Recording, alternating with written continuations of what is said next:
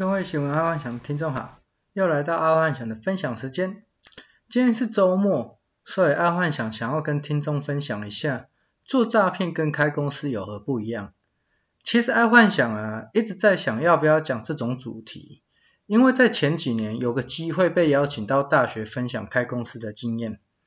当我开头就问同学，请问同学认为做诈骗集团跟开公司有何不一样时，我只看到底下的同学，你看我，我看你，啊，每个同学从爱睡脸变成整个黑人问号这样子，啊，然后当然之中啊有几个可能是被骗过的，然后很踊跃发呃举手发言，这当中不外乎诈骗啊是就是不好的行为啊，诈骗是不对的啊，诈骗会被抓去关啊，诈骗的人很干譙啊。然后当中，我觉得有两个同学的发言啊，让爱幻想印象还蛮深刻的。一个是说诈骗有很多花招，而另外一个是说，哦，他们当然不一样。如果一样的话，大家都开公司了。然后这两位同学的发言，我这里先不解释，我先把今天的主题讲完，再来聊聊这两位同学的发言。好，那我们回到主题。做诈骗跟开公司有何不一样？基本上啊，对爱爱幻想来说，做诈骗跟开公司本质上是一样的。我们先聊聊什么是诈骗。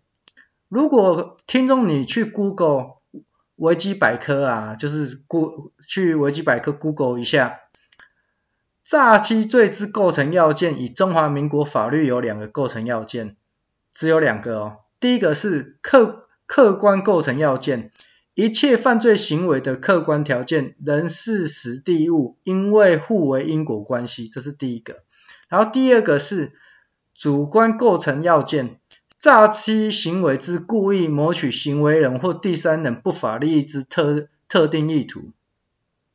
所以依这两个构成要件来说，台湾有非常多非常多的公司其实都有触碰过，然后。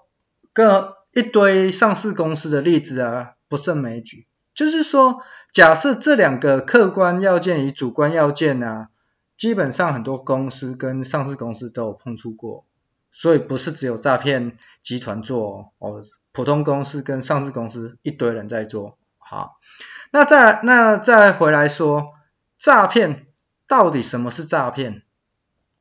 基本上啊，诈骗。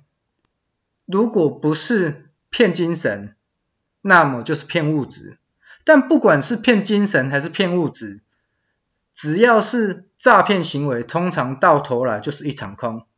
所以重点来了，这这个这个，请各位听众听仔细。那要如何不构成诈骗行行为？那很简单，只要有给付精神或物质，通常就构成诈骗行为了。我讲一个简单的例子。假设一对男女朋友啊，女方要求男方结婚前要给车给房，并且过户到女方名下，但过户后啊就人间蒸发了，也没有结婚。这个就算是精神诈骗的一种。但如果这个女方有执行结婚这个动作，然后在婚后离婚，那么这个就不算精神诈骗。那再讲另外一个例子哦。如果一个人在网络上买了一个价值一百块的杯子，然后他始终没有拿到这个杯子，那么这个就是属于物质诈骗的一种。但如果对方今天是有寄了杯子给你，但那只杯子的价值只有十块，不是一百块，那这个也不算是诈骗，顶多是认知的不同。好，那说到这里，我觉得听众应该听明白了吧？其实做诈骗跟开公司最大的不同是在于交易是否完成。一旦交易完成，很难认定是诈骗。那我再回到刚刚最初的那两位大学生的问题。第一位同学问说，如果诈骗跟开公司一样，那大家都开公司啦。这句话背后的意思是说，如果诈骗跟开公司一样，台湾就不会有那么多从事诈骗的。因为从二零零五年啊到二零一四年啊，台湾就破获了二十万人从事诈骗行为。那既然诈骗跟开公司的本质一样，那为何不开公司就好？我猜这位同学应该是要问，应该是这个意思啊，他要问这个问题这样子。而、我觉得这个同学其实也问得非常好，所以我才说诈骗跟开公司本质是一样的没有错，但实质上是完全不一样的概念。因为开公司就是要负责任，要长长久久，然后要有愿景，然后要有照顾到社会责任。我觉得正所谓取之于社会，用之于社会，就是说。你从这个社会赚到钱，那你就要付出给社会。那我再讲一个比较题外话的，就是说，你只要去看到世界的首富，也不要说首富啦，就一个国家的前十名或前一百名，他们之所以这么有钱，他们一定是有捐钱。然后这个就是那个佛教也好，道教也好，基督教也好，就是回馈的概念。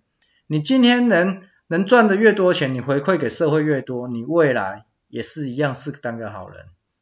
哦，我也不要说当有钱人，至少是当个好人。这叫反正就是取之于社会，用之于社会，就是这个概念。所以虽然诈骗跟开公司本质一样，但实质上是完全不一样的概念。好，那我们再回到今天的这个主题，因为我觉得。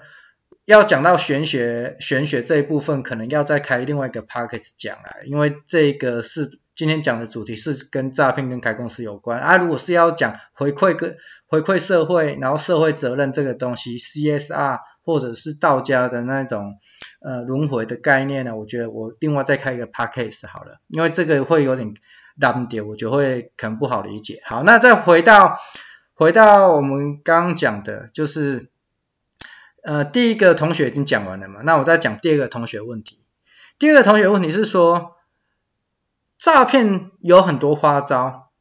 是的，我相信在听爱幻想的节目，应该心里有戚戚焉。诈骗的花招实在太多了。